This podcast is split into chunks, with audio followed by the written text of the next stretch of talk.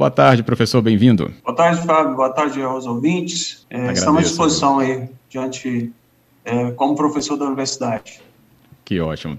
E é isso, professor. Caparó, a gente lembra, né, e tem lembrado muito dele pela produção de café, além, claro, né, do próprio turismo, por causa da referência né, da região, nas suas águas, nas suas montanhas.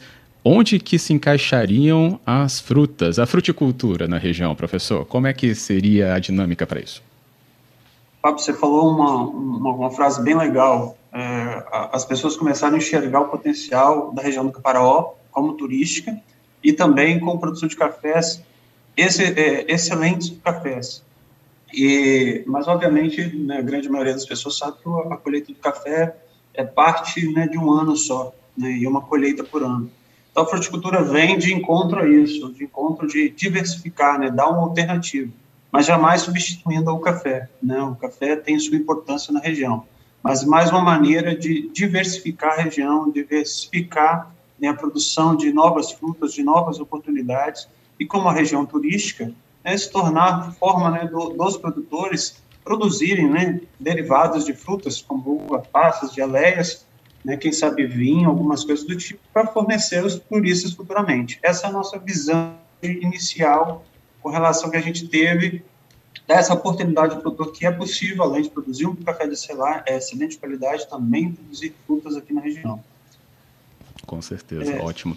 É, sem contar também, Fábio, que é, hum. a região do Caparó, principalmente a região de Alegre, já foi um, né, um maior município, né, o maior colégio eleitoral na década de 70. Era uma região muito rica, principalmente né, com, com plantio de café. É, até o brinco, né, que Vitória tinha, tinha quatro bancos, né, e Alegre tinha seis agências bancárias, para ver o quanto, né, isso ficou desproporcional. Então, a região norte, que era né, a região de, de, terras piores, né, se desenvolveu e a região do Caparó ficou para trás, né, ficou no século passado. Então, é um desafio nosso da universidade para que a gente dê essa oportunidade de que é possível, né? Nós temos solo de qualidade, temos água, temos pessoas, temos a universidade. Então, fazer com que os nossos alunos, principalmente, não saiam daqui e vão para o norte, fiquem aqui. Então, por isso que é muito importante deixar isso bem claro, que aqui nós temos condições para isso. É isso mesmo, professor Moisés Ocoloto conosco nessa conversa. É, Para a gente ter esse entendimento também, o próprio Caparal em si, ele tem é, suas, é, vamos falar assim, suas carinhas um pouquinho mais diferentes uma das outras, né? A dinâmica né, de Alegre acaba não sendo a mesma lá da região né, de Dores do Rio Preto, ou que também se diferencia um pouco mais lá de Guaçuí, né, ou de São José do Calçado, enfim. Professor, como vê a vocação também é, dessas regiões, mesmo estando nessa área comum né, que todos nós conhecemos como o Caparau Capixaba? É, esse é outro fator muito importante. É, nós temos essa, acho que essa diversidade né, faz com que você torne, que se, que se exige, é, se tenha a possibilidade de, de maior diversificação. Um exemplo é clássico, vamos dizer assim, é, você pode introduzir frutíferas, né, fruteiras de clima tropical nas regiões de climas mais baixos, né, de regiões de clima de, desculpa, de altitudes mais baixas, ou seja, de temperaturas mais altas, e né, introduzir né, fruteiras em regiões né, de altas, né, de, com temperaturas mais baixas e altitudes maiores, maiores é, dando, dando mais oportunidades aos produtores. Então, isso não é um impedimento. Não. O impedimento é que você introduza né, uma cultura num local em que ele vai expressar o maior potencial, ou seja, produzindo frutas de qualidade para atender o mercado. E você colocou uma situação muito importante, é, que normalmente pensa né, e vislumbra assim, no Caparó, por ter o Pico da Bandeira, na né, região acidentada, montanhosa, uhum. é, não, é, não ser possível né, essa, essa produção. Daí, né, várias pessoas né, têm, né, têm um destino né, que é muito, muito comum e visitado, que é o Vale dos Vinhedos, na região serrana do Rio Grande do Sul, né, de Bento Gonçalves, mais precisamente. É, Caparó se assemelha muito com lá né, região bem, uhum. bem é, íngreme, né, mas com uhum. solos férteis, com clima agradável, e que é possível né, produzir, sem sombra de dúvidas, diferentes né, fruteiras que irão atender o mercado. Ótimo. O senhor deu um exemplo né, dos vinhedos, é, e é realmente, até cria na nossa própria imagem, né, um ambiente montanhoso, vinho, acho que tem tudo a ver mesmo. É, mas quais outros exemplos? Até a Vera, nossa ouvinte sintonizada, ela fala aqui conosco, quais outros é, produtos poderiam ser cultivados na região? Bom, é, em conversa né, com alguns pesquisadores da Embrapa, do Capera, enfim, os envolvidos, né, é, hoje nós, nós traçamos né, é, 10 fruteiras com já né, destaque, com certeza, né, vamos dizer que iremos introduzir. Uhum. Mas alavancamos mais de 10 ou 15 com potencialidades. Então, né, algumas fruteiras. Citros né, tem um enorme potencial, é, nós somos um, um, estado onde consumimos suco, né, ao natural. É, é, comum no nosso estado, você pode ir em qualquer estabelecimento pedir um suco de laranja, eles vão te fornecer um suco de laranja natural. Isso é diferente em outras partes do Brasil. Né? Então, aqui no Espírito Santo se consome muito é, laranja, suco de laranja, mas infelizmente a laranja toda vem de fora. Então, nós temos condições de produzir uma laranja de qualidade para pedir esse mercado. Hum. É. Podemos citar também o abacate, que tem crescido muito, regiões de clima um pouco mais alto, pode ser plantado em regiões de clima mais baixo. Enfim, existe uma, uma gama né, de, de, fruteiras que podem ser introduzidas e tem um potencial enorme, sem esquecer das nossas frutas nativas, que têm é, um, um, apelo muito grande, mas não são vistas, né, não são ainda, é, um exemplo aí, o, o Jussara, a Pitanga, né, a Grumichama, a Araçaúna, então, ou seja, que tem, não são expressivas ainda, mas tem um potencial enorme, que são frutas maravilhosas. Uhum. Então, ou seja, né, é difícil nós, né, antes né, do diagnóstico que faremos em breve, levantar quais e aonde iremos introduzir, mas nós temos a ideia com várias fruteiras já em potencial. Correto é, de Araçaúna, eu já lembrei de umas três pessoas que ficariam fissuradas, né, para ter essa produção é, assim dispo, disponibilizada aqui no estado é, com essa força. Mas vamos lá, como é que esse diagnóstico funcionaria então? O senhor falou, né, sobre esse esse caminhar para esse diagnóstico acontecer e ter então precisamente, né, ou mais precisamente essas vocações estabelecidas, professor. Então, o, o, essa, essa, esse diagnóstico vão ser visitas em loco em cada município. Nós faremos, no mínimo, três visitas em cada município. A primeira visita, nós faremos uma conversa com né, as, é, as pessoas envolvidas né, do agronegócio na região, principalmente Secretaria de Agricultura, é, escritórios de Incater e pessoas, né, líderes, né, que, que queiram né, trabalhar com isso aí. Então, feita essa reunião, nós vamos alavancar quais são os possíveis locais que têm maior né, chance é, para introdução de definidas diversas fruteiras e com pessoas que sejam abertas para o diálogo e transmissão dessas tecnologias.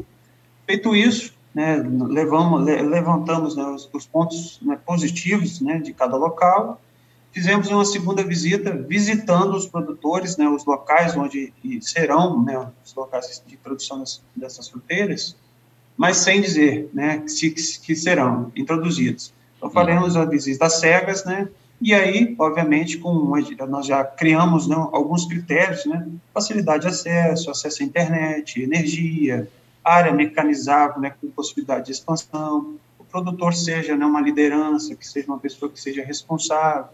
Depois de definido isso, nós vamos escolher né, duas unidades em cada município do Caparaó, né, e faremos a introdução né, de, de da, da, fruteira que será melhor adaptada para a região.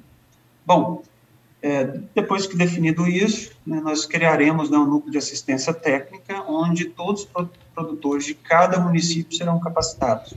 Nós teremos uma unidade matriz, que é na nossa área experimental, é, da Universidade Federal do Espírito Santo, da UFES, em que contemplará quase né, a maioria das fruteiras que serão introduzidas na região do Caparaó. E daí nós faremos essa capacitação né, de todos os produtores envolvidos. Então, por que, que isso é o nosso diferencial? O diferencial é que todos os produtores, além de receber mudas, saber todos os tratos, eles serão capacitados com todas as fruteiras que serão introduzidas. Por que isso é importante? É importante que, passado dois, três anos, os produtores envolvidos, se eles quiserem ampliar a área e ampliar com uma fruteira que ele inicialmente não plantou, ele pode, porque ele teve essa capacitação. Hum. Isso aí nós envolvemos também o governo do estado, tivemos a reunião agora com o secretário de Agricultura e dizemos o quanto seria importante o governo do estado também subsidiar novas unidades, né, para que né, esse núcleo de assistência tenha condições de, de, dar uma assistência a maior número de, de pessoas. Então, ou seja, se o governo do Estado né, avançar, né, entrar junto conosco e ampliar essas unidades, será muito importante para a região. Depois de feito isso, obviamente, vai haver a produção, né, eu creio que talvez você iria perguntar isso né, na próxima uhum. pergunta. É, em termos de ideia, né, nós, nós temos algumas novidades né, que a gente né, vai falar mais à frente, nós temos possibilidade de expansão desse projeto para a região do Sul, temos possibilidade de geração de uma marca, sabe, uma geração de cooperativa para o processamento, né?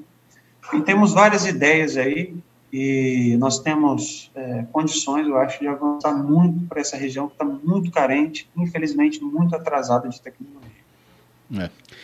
Eu lembrei, é, só citou isso agora, eu lembrei, né? O Caparó ele tem uma das cidades também com os menores índices né, de IDH do estado, então é de total relevância mesmo que esse projeto seja é, alavancado e discutido aqui, igual a gente está fazendo com a sua ajuda, professor. Bem, é, só para a gente terminar, também recebi aqui então a nossa ouvinte é, parabenizando a Luzia e ela falando de parabéns então profe ao professor, né, e lembrando de todos os professores envolvidos. E só falou assim: só mexe com a laranja de Jerônimo Monteiro, hein? Não mexe com a laranja de lá. então, esse aí, é, é, isso aí é até um, um, um, fato que a gente até brinca, né, que a Jerônimo Monteiro é a, é a terra da laranja, né? Mas, infelizmente, quando você passa lá para comprar laranja, é, a maioria dos vendedores é de laranja de São Paulo. Né? Hum. A produção ainda de Jerônimo Monteiro é baixa e muito pouco tecnificada. Então, nós temos que mudar isso aí lá também. Sim, então, ótimo. apesar de ser a terra da laranja, mas a quantidade produzida e a qualidade é muito inferior. Então, a gente tem que avançar, nós temos materiais novos, né? Os materiais que produzem quase 10 vezes mais do que a média deles aqui já testados. Nós temos experimento no norte do Espírito Santo, no sul da Bahia. Iniciamos agora em Brejetuba também um experimento. Ou seja, a, a, a tecnologia existe, mas não chega no produtor.